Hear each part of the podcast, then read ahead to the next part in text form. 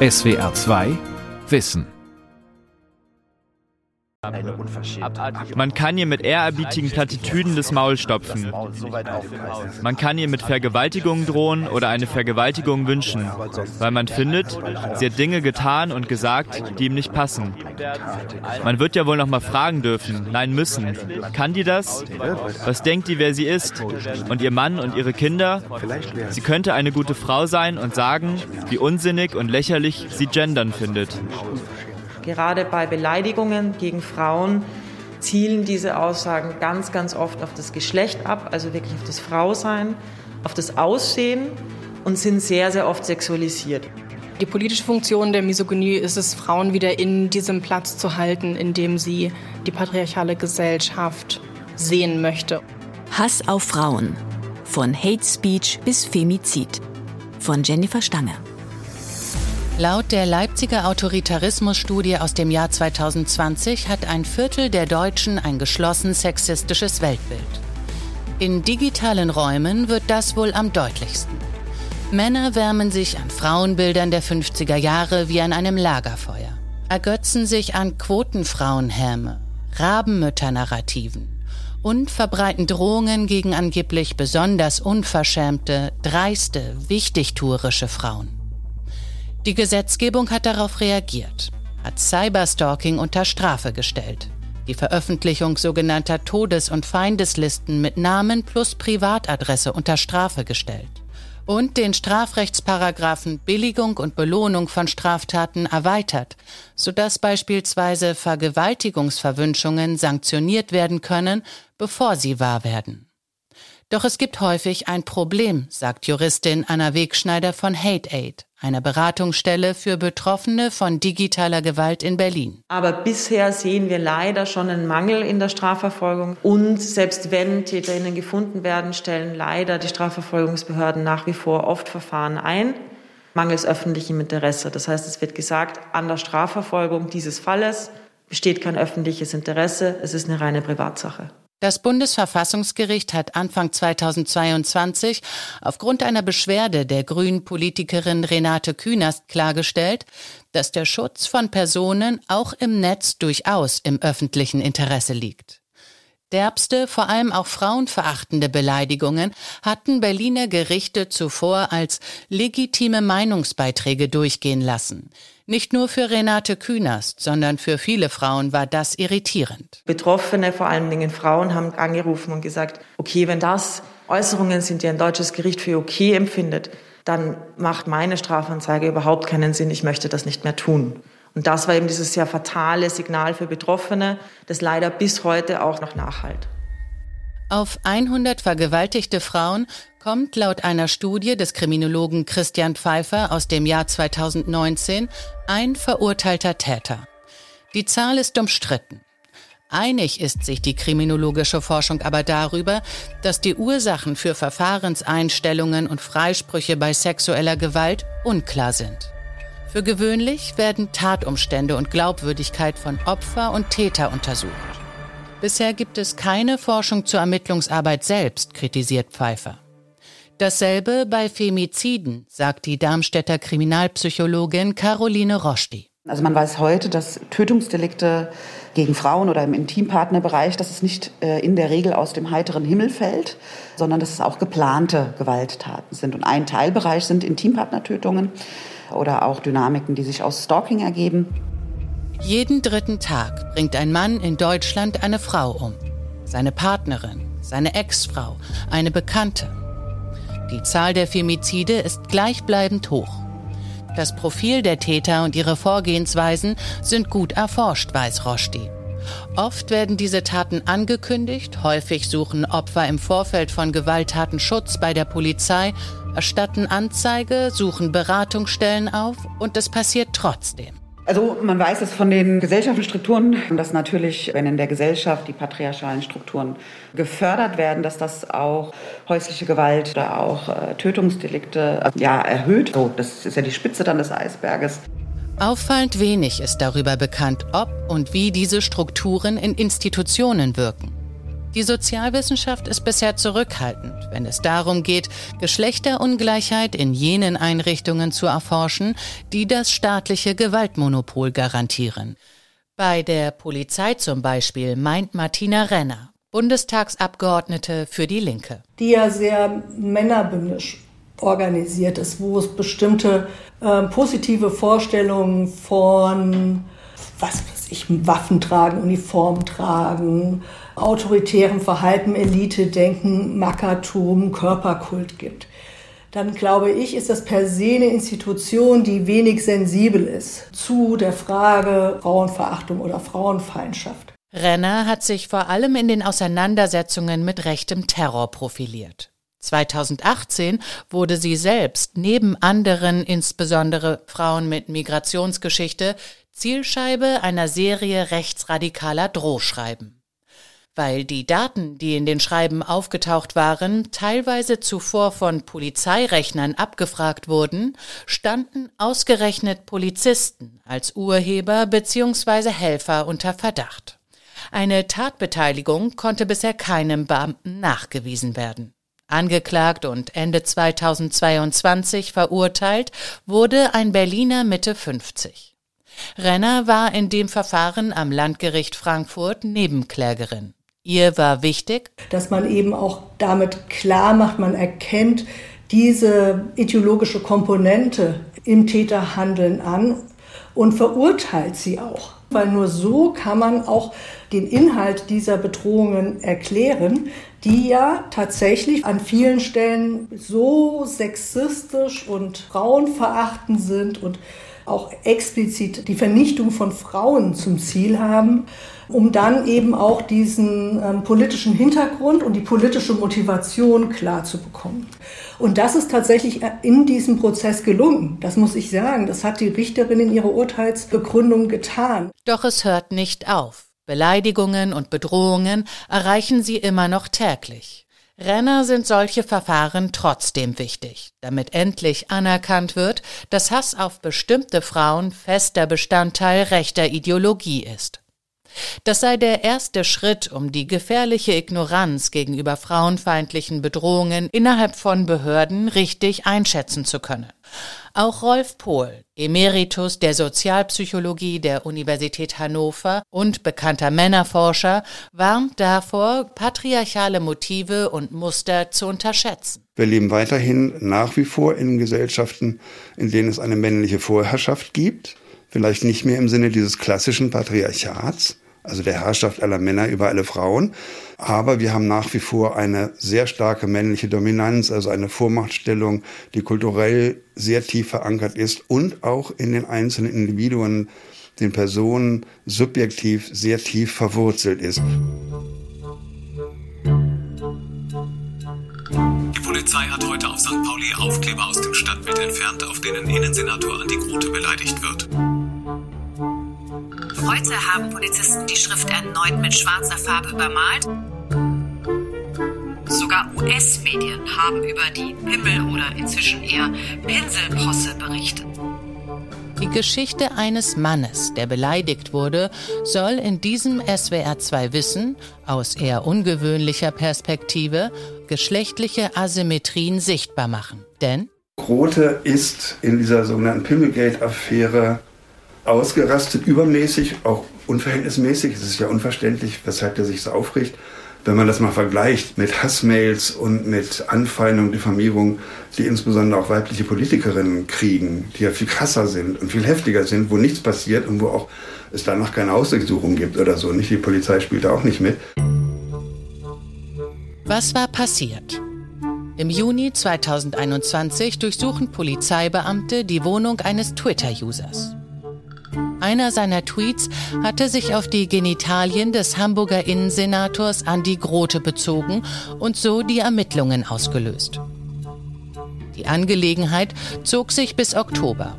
Immer wieder entfernte die Polizei Aufkleber und Plakate mit ein und demselben Satz. Der Twitter-User hatte geschrieben, Andi, du bist so ein Pimmel. Rolf Pohl fragt sich, was genau zu Grotes heftiger Reaktion führte. Was fühlt er da angegriffen? Kulturell oder kulturgeschichtlich gesehen scheint es so zu sein, dass die Empörung daher kommt, dass etwas verletzt wird, was eigentlich immer bisher ein Grundsatz ist, der die Männerdominanz rechtfertigt und hervorgebracht hat, nämlich der Mann hat einen Körper, den er besitzt, den er kontrolliert, den er kontrollieren kann. Die Frau dagegen ist Körper. Dieser Grundsatz, der Mann hat einen Körper, den er beliebig kontrollieren und benutzen kann, der wird ja extrem verletzt, wenn gesagt wird, du bist ein Pimmel. Und dann auf einmal ist man im gleichen Boot wie mit den Frauen, die so runtergemacht werden. Und das geht nicht. Die Freiheit, nicht aufgrund des eigenen Geschlechts öffentlich gedemütigt zu werden, ist demnach ein männliches Privileg. Die amerikanisch-australische Philosophin Kate Mann geht ebenfalls davon aus, dass genau hier, im sozialen und moralischen, das Patriarchat fortlebt. Auch da, wo Frauen mehr Chancen und Macht haben als jemals zuvor, herrsche eine geschlechtergeprägte Ökonomie des Gebens und Nehmens. Was er sich nehmen darf, sind Einfluss, Autorität, Prestige und so weiter. Von ihr würden, jenseits von Reproduktion und Haushaltsdienstleistungen, Aufmerksamkeit, Bewunderung, Fürsorge, Trost, sexuelle und emotionale Arbeiten verlangt liefert sie nicht, sondern will selbst all das haben oder fordert männliche Privilegien ein, müsse sie mit Sanktionen rechnen. Kate Mann findet in ihrem Buch Down Girl die Logik der Misogynie aus dem Jahr 2017 ein eindrückliches Bild dafür. Wenn ein Mann also tatsächlich diese unberechtigte Anspruchshaltung gegenüber Frauen hat, neigt er dazu, von Frauen falsche oder unberechtigte Pflichten einzufordern.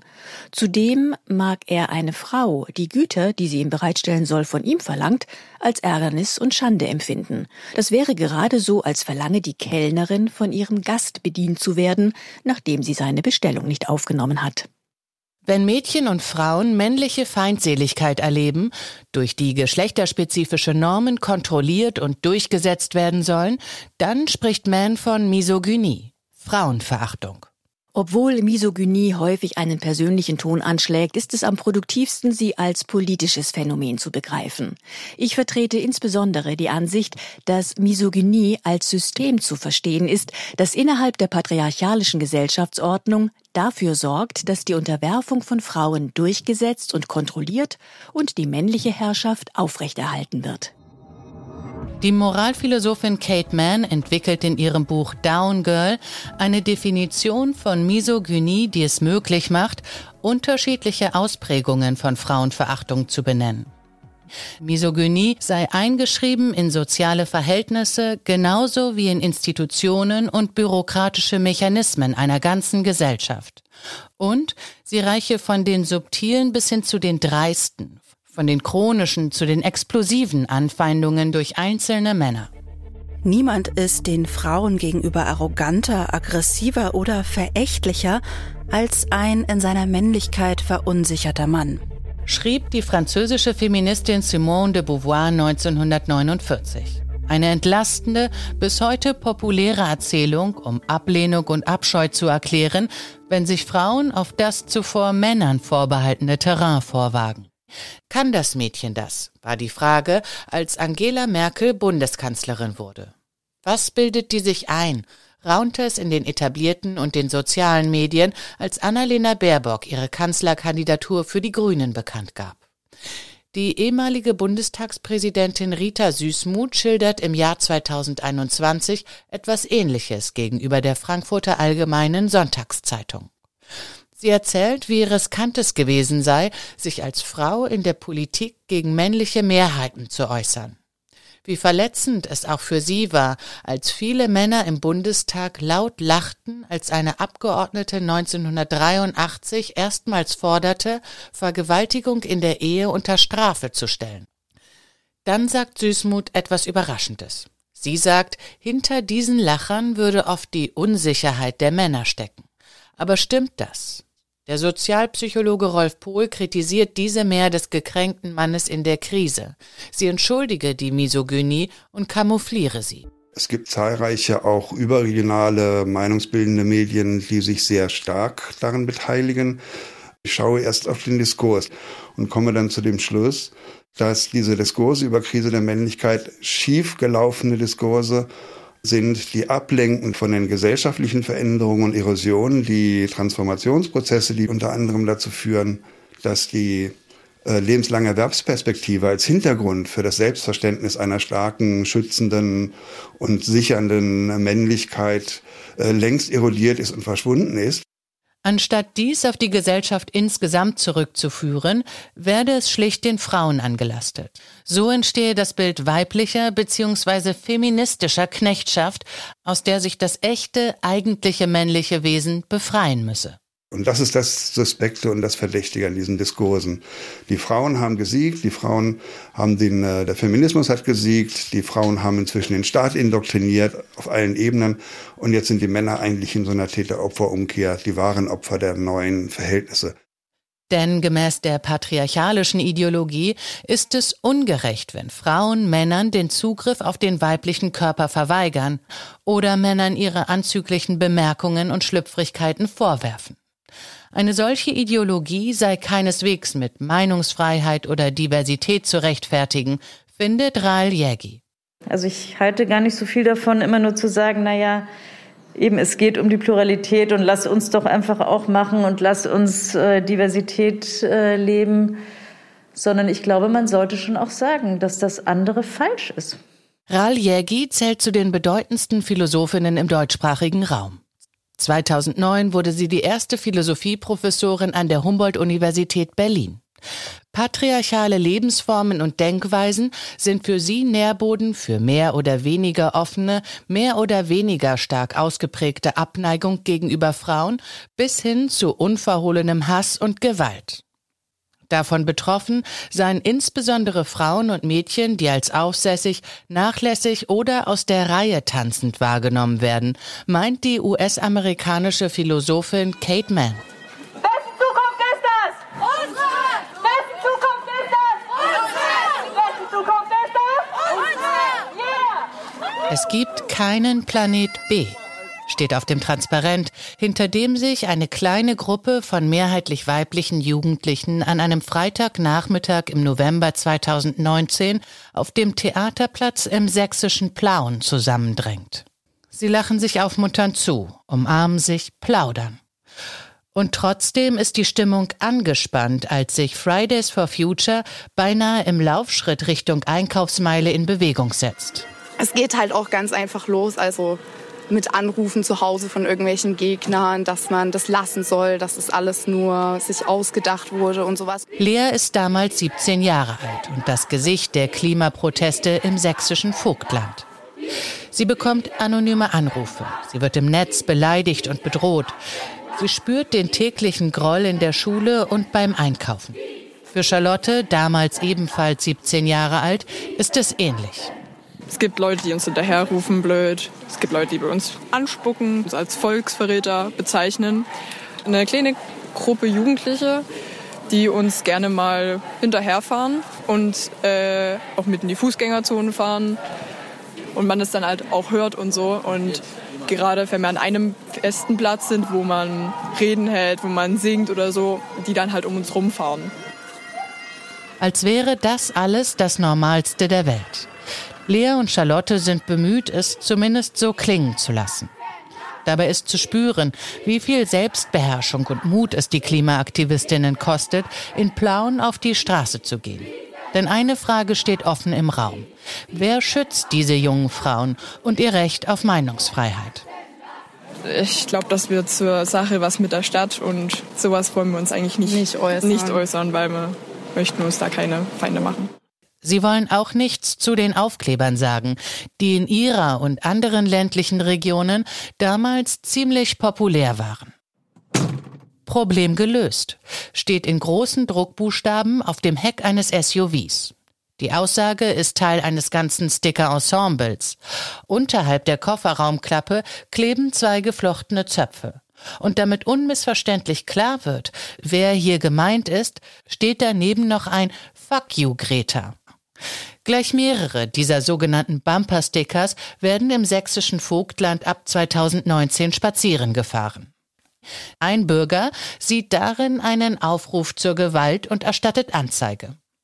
Die Staatsanwaltschaft Zwickau prüft und kommt zu dem Ergebnis, dass diese Darstellung zwar durchaus geeignet sei, die Ehre von Greta Thunberg zu verletzen, kann darin aber keinen echten Aufruf zur Gewalt erkennen. Vielmehr sieht die Staatsanwaltschaft darin einen, Zitat, humorigen Meinungsbeitrag zum Klimawandel, der auch bösartig und geschmacklos formuliert sein dürfe. In den vergangenen Jahren wurden junge Frauen wie Greta Thunberg zu den Gesichtern des globalen Klimaaktivismus.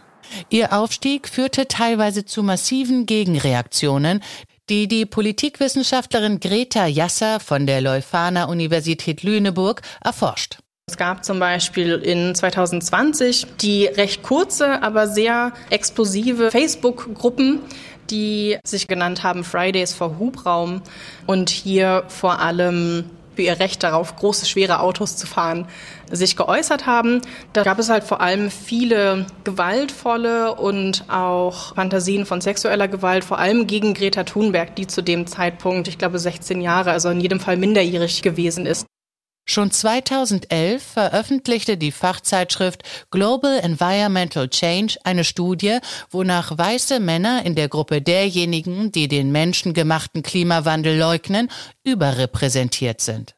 2014 fanden schwedische Forscher heraus, dass sich diese Leugnung häufig an das Männlichkeitsideal der industriellen Moderne, an die industrielle Ernährermännlichkeit klammert.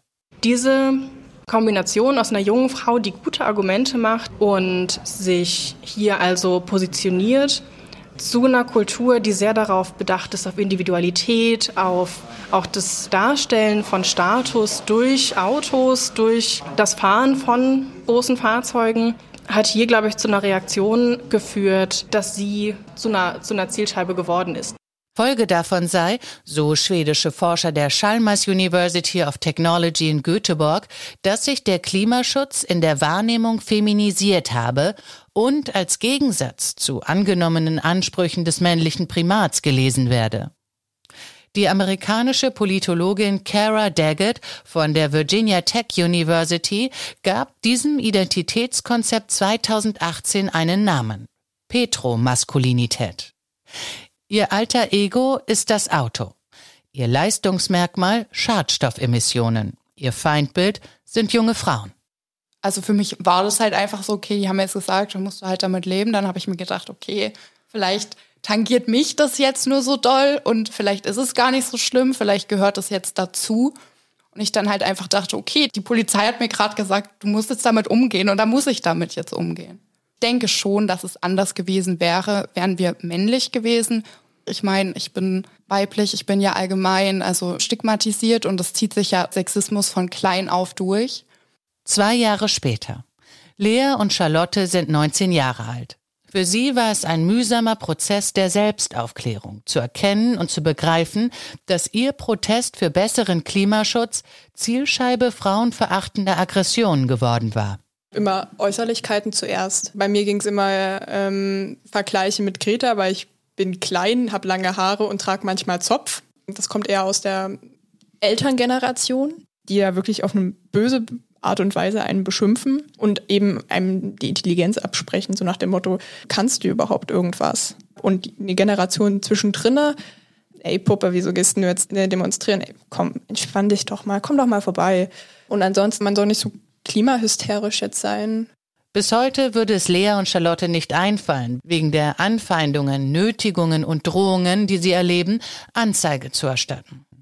Weil sie glauben, es bringt nichts. Und weil sie die Gegenvorwürfe schon kennen, die da lauten, sie würden die Genderkarte ziehen, überempfindlich und wichtigtuerisch sein. Und weil die beiden Frauen glauben, nicht in der nötigen Position zu sein wir verkörpern halt genau zwei Dinge, die der konservative Durchschnittswähler nicht mag. Jung, Frau und linksgrün. Alles Horror verkörpern wir und das bekommen wir ab. Nicht nur die offenen Angriffe, ebenso die Ignoranz und Zurückweisung, die Lea und Charlotte erleben, lassen sich mit Kate Mann als Teil eines misogynen Systems verstehen. Das zu begreifen scheint umso dringlicher, je bedeutsamer der Antifeminismus für zeitgenössische rechte Bewegungen werde, so die Politologin Greta Jasser. Ich habe mit der Alt-Right angefangen, die zu beforschen und bin da relativ schnell drauf gestoßen, dass es nicht reicht, sich nur die antisemitischen oder rassistischen Strömungen innerhalb der Bewegung anzuschauen, sondern dass Antifeminismus und Misogynie und Sexismus ein mindestens genauso großer Baustein sind. Bausteine eines Komplotts, den die globale neue Rechte hinter dem sogenannten demografischen Wandel, Geburtenrückgang und Überalterung wittert. Schuld soll auch der Feminismus sein. Konkret? Frauen, die nicht als Mutter und Gebärerin zum Erhalt der autochthonen Bevölkerung beitragen. Zudem seien Frauen grundsätzlich emotionaler, würden so eher zu migrationsfreundlichen Positionen neigen und so die Invasion von Fremden befördern, also dazu beitragen, die weiße Rasse in Europa auszurotten. Gesteuert werde dieser Prozess von einer kleinen Gruppe von Menschen. Politikwissenschaftlerin Greta Jasser. Dieses Narrativ besagt, dass es eine geplanten, einen geplanten Austausch gibt von weißen Populationen durch nicht weiße Populationen. Oft wird dahinter eine jüdische Verschwörung vermutet. Also ganz klassisch befinden wir uns hier in den rechtsextremen Verschwörungstheorien. Und auf dieses Narrativ bezieht sich sowohl der Attentäter von Christchurch als auch der Attentäter aus Halle. Er habe die Synagoge als Anschlagsziel gewählt, weil Juden der Ursprung allen Übels seien. Der Flüchtlingskrise, der Emanzipation der Frauen und seiner eigenen Erfolglosigkeit, erklärt der Attentäter von Halle im Prozess. Die israelische Tageszeitung Haaretz stellte seine Taten in den Kontext einer globalen rassistischen Ideologie weißer Vorherrschaft. Ihre Anhänger seien weiße Männer, getrieben von dem Wunsch nach Herrschaft und Unterwerfung. Nicht nur in Beziehung zwischen Weißen und dem Rest, sondern ebenso in Bezug auf andere soziale Verhältnisse, wie die zwischen Eltern und Kindern, Männern und Frauen und so weiter. Das ist der Kulturkampf der sogenannten neuen Rechten, um die alte Vorherrschaft, um Privilegien.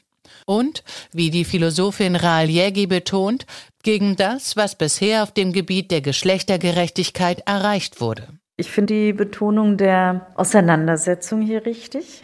Zu sagen, das ist ein Kampf um Privilegien es gibt hier eine Beziehung zu dem, was auf der anderen Seite erreicht worden ist. Das ist sozusagen, es ist eben auch ein Kampf um Hegemonien. Wer setzt sich in dieser Situation, wo die einen die anderen auf ihre Plätze verweisen wollen und die anderen aber auf diesen Plätzen nicht mehr sein möchten, wer setzt sich hier durch? Ral Yergi macht sich stark für Solidarität mit den Betroffenen und denen, die nicht mehr mitspielen, sondern Frauenhass, Femizide und strukturelle Gewalt offen anklagen. Das tun immer mehr. SWR 2 Wissen. Hass auf Frauen. Von Hate Speech bis Femizid. Autorin und Sprecherin Jennifer Stange. Redaktion Sonja Striegel. Ein aktualisierter Beitrag aus dem Jahr 2022. SWR 2 Wissen. Manuskripte und weiterführende Informationen zu unserem Podcast und den einzelnen Folgen gibt es unter swr2wissen.de.